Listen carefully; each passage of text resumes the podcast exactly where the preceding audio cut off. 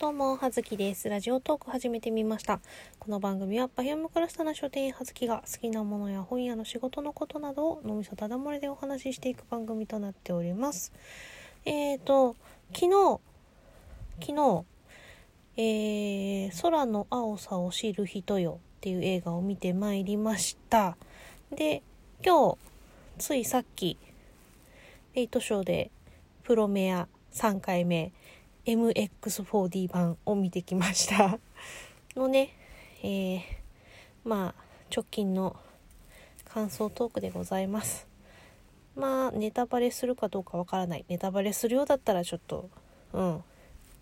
まあまあねでも言うても公開から両方ともだいぶ経ってますんでねあれですけどね。ネタバレするようだったら書いときますんでよろしくお願いします。そんなわけでそうまあいいや直近のさっきねさっき見てきたからプロメア3回目 MX4D 版の感想というか見てきたのでちょっとこうほとばしるたぎる心をねちょっと記しとこうかなと思いまして。もうね3回も見たんでまあてかその前に感想トーク上げてますんでまあ内容に関してはあれなんですけどもうね何回見ても何回見ても冒頭のね10分15分くらいの時にかっこいい好きってなるよね。あの何ていうの？オープニングっていうかさあのボーカルが入ってる曲が流れるところで「あー」ってなるんですよ。うん、好きなのよね。うん。まあ、基本的にねあのあの辺りの作品関連作品好きなんでね。なんですけど今回その MX4D 版っていうのはあの座席が動いたりとかあと何？衝撃が来たりとかあとあの衝撃波 風がパサッて来たりとかあと足元もペシペシってやられたりとかそういうねあの映画の映像に合わせて座席が動くやつでついうっかり見てきたんですけど、まあ、今回あの私、まあ、レイトショーとはいえあの映画のね鑑賞ポイントっていうのがね溜まっていたのでまあその通常の、まあ、料金分はそれで1回分無料になって、まあ、プラス1000円かかるけどそれでね見てきたんですよ。でまあてかよくかんあのね前にパシフィックリム2を MX4D でね見たんです。まあね私ねそんなに酔わなかったけど、まあね、その時は旦那さんが一緒に行ってて旦那さんあのそういうねあの 乗り物系とかでダメらしくて旦那さんめっちゃ酔ったらしくてもうね真っ青になって嫌な汗いっぱいかいて途中で出ようかと思ったって言ってたみたいなんですけどなんか私座席がそんな動く分にはね大丈夫なんですけどあの例えばあのなんだっけカメラを止めるのもそうだけどあと大宮地区とかあのなんだっけ。ビレあビレ違う。ブブレアビッビッチプいやわかんない。なんだっけ。あのカメラを持って手持ちカメラの映像でこう見ていく視点みたいなやつとかあるじゃないですか。あの画面がめっちゃブレるやつ。あれね酔うんですよ。あのディズニーランドの「あのスター・ウォーズ」のワープのところであの直視すると絶対酔うのでそこはね目をつぶっている人なんですけど、ね、三半規管がねあんまり丈夫じゃない感じだったんですけどまあね今回あのまあね映画の内容的にまあそりゃね景気よく揺れるでしょうとは思ってたんですけどあのうん大変景気よく揺れました。はい。めちゃめちゃ振り回されました。ちょっとマジウケるんですけどって途中でちょっと笑いがこみ上げてきましたけどあの何その座席が揺れる系さあ見たことある人はさわかると思うんだけどさまあそのアクションとかさねそういうまあもちろんその揺れてなんぼですからそういう映画の内容もさまあ割と激しかったりするわけじゃないですか。あれさ座席揺れるのさいやいいんだけどさそのパシフィックリムの時も思ったし今回のプロメアの時もそうだったんだけどあのーねまあその主人公サイドと敵対している相手とかがさ、出てきてさ、まあ対戦するじゃない？戦うじゃない？その話の中で。戦ってる時にさ、両、両サイドのさ、衝撃をさ、受けるのさ、どうなの？っていうね。あれ、そう、あの、両方の被弾客席が食らうじゃんみたいな。あの、それどっち目線の座席なのっていうのがちょっと私気になっていて、なんかちょっとね、感情移入の妨げになるなっていうのをちょっと、うん、思思ったんですけど、まあね、今回プロメアはもう3回目なんで内容はね、もう全然分かっているので、あの、それはそれとして楽しく、あの、拝見したんですけれども、あれよ。うん、もうね、何？途中、あの、私、リオくん推しなんですけど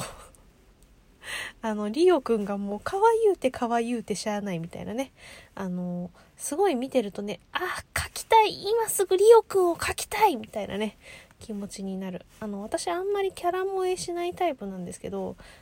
うん。リオくんはかなり、こう、今回こう、ね、ハマっている感じのキャラでございますね。で、最終的に、あの、ガロくんとリオくんが共闘して戦うシーンで、あの、尊いっていう気持ちにね、なって、あ、私、キモタだったわっていうことをね、思い出したっていうね、そんな今回のプロメアだったんですけれども、まあまあまあ、昨日のね、その昨日見てきた空の青さを知る人よ、ね、あの気になっていて、ずっと気になっていたので、まあ見てこようということでね、旦那さんと見てきたんですけども、これはまあ、あれですよ。まあね、あのね、ちょっと、あの、誤解を恐れずに言うならば、すごく普通に良かった。あの、何？すごい大どんでん返しがあったりとか、うん、なんか、まあ一応なん、なんだろうね、その設定的にさ、ファンタジーっちゃファンタジーなんだけど、でもななんかこう結局なんだろうな人間ドラマなのでこうすごくいい人もいなければすごく悪い人もいないまあそのリアルな人間関係しがらみの中でのまあそれぞれのこう恋愛模様だったり心のねその何て言うんですかね移ろいじゃないですけど心のねその感情の動きみたいなのがあって、まあ一部ね、あの、唐突にこう、ファンタジー来たーっていうね、シーンはあったんですけど、まあ、でもね、うん、普通に、本当に普通にいい話でした。いい話。うん、あの、それこそだから本当に、すごいこう、あーっていうこう気持ちにはならないけど、あのーうん。あの、本当にね まあ、なんだったら、あの、私、あれよ。天気の子とかさ、あそこら辺よりもさ、全然普通に好きだわっていう。うん。なんか、うん。そう、なんか、いい話だったっていう 感想しか出ない、出てこない、あの、語彙力がね、喪失してるんですけれども、いい話でしたので、もしね、あの、アニメ映画とかそういうの抵抗がないようでございましたらよかったらね見に行っていただければと思います。どうなんだろうね。まあ人によってはまあだからねうーん。だからこう山あり谷ありこう大スペクタクルを求める人にはもしかしたらちょっと退屈に感じてしまうかもしれないんですけれどもこうね。うん。あのな、何期か前に、あの、アニメで、ジャストビコーズっていうアニメをやっていたんですけれども、えっ、ー、とね、舞台が、あの、神奈川県の藤沢市周辺、鎌倉とか、まあ、藤沢市周辺が、まあ、実際のね、えー、舞台になっていて、まあ、なんだろう、高校生の、えー、男女の織りなす、こう、片思いからの人間関係のあれやこれやみたいな話で、まあね、最終的な、こう引っ張った挙句の、落ちそこかいって、そこで終わるんかいっていうね、ところがなきにしもあらずなんですけど、まあ割とそういうのもね、あの、楽しく、こうね、あの、見れる人は、うん今回のその空の青さを知る人よは楽しめるんじゃないかなと思います。あとごめんあの吉沢あの全体的にあの主役の方が吉沢亮さんだったりとかこうなんだろう芸能人の方が声を当てていること自体はそんなにあのてあのなんだろう下手だとかそういうことも全く思わずあんま変な先入観を持たずに普通に気にならずに楽しめたんですがどうなんだろうあんまり吉沢亮さんもしかしてお歌上手じゃんいや何でもないですすいませんでした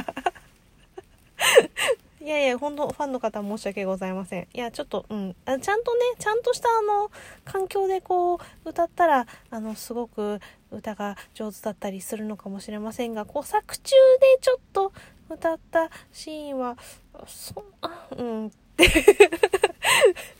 ちょっと思ったり思わなかったり。でもあの、あれよ、妹のね、あおちゃん、あおいちゃんが歌ったあの、ベース、ベースとドラムでやったガンダーラは良かったです。ので、もしよろしければ、えー、皆様、ね、まだやっておりますので、見てきてはいかがでございましょうかという感じで、えー、はずきでした。失礼します。